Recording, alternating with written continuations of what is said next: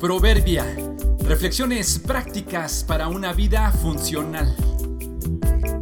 Diciembre 17. Casona, segunda parte.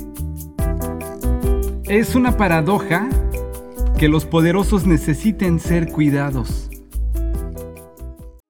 En la espectacular casona de principios del siglo XX que visitamos, con muebles y enseres increíbles, lujosos y fabulosamente ordenados y conservados, entramos a una habitación que era una recámara, con camas y roperos tal y como lo usaban en su tiempo de mayor auge, lista, disponible para ser usada si llegaban los dueños.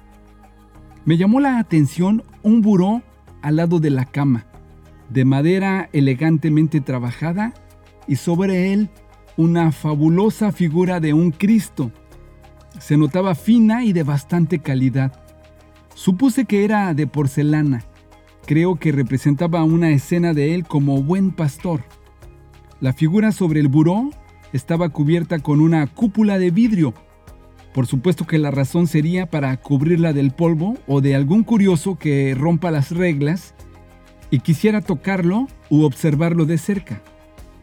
Nos hemos familiarizado con imágenes y escenas como estas. Un Cristo detrás de una vitrina, crucificado o en una estampa en la cartera. Pero el Cristo real, el de carne y hueso, era exactamente lo contrario de lo que hoy exhibimos. No tenía ninguna cúpula que lo protegiera del polvo, no traía un equipo de seguridad, incluso en algún momento se molestó con sus discípulos que trataban de evitarle el contacto con la gente.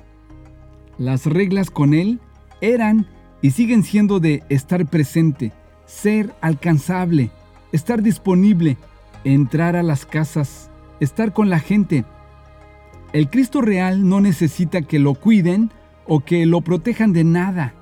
El Cristo real está hoy tan vivo como siempre. No hay que buscarlo. Él se deja encontrar por sus escogidos.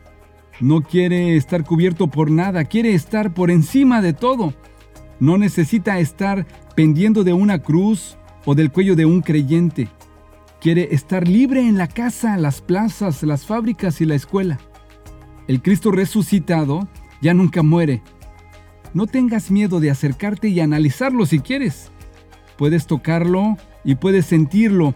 Y lo mejor de todo, puedes seguirlo y hacerlo tu Señor. Si tu Cristo necesita ser cuidado, te presto el mío que es Señor de señores y no necesita de nadie. Pero para nosotros hay un Dios, el Padre, por quien todas las cosas fueron creadas y para quien vivimos. Y hay un Señor, Jesucristo, por medio de quien todas las cosas fueron creadas y por medio de quien vivimos. Primera los Corintios 8:6.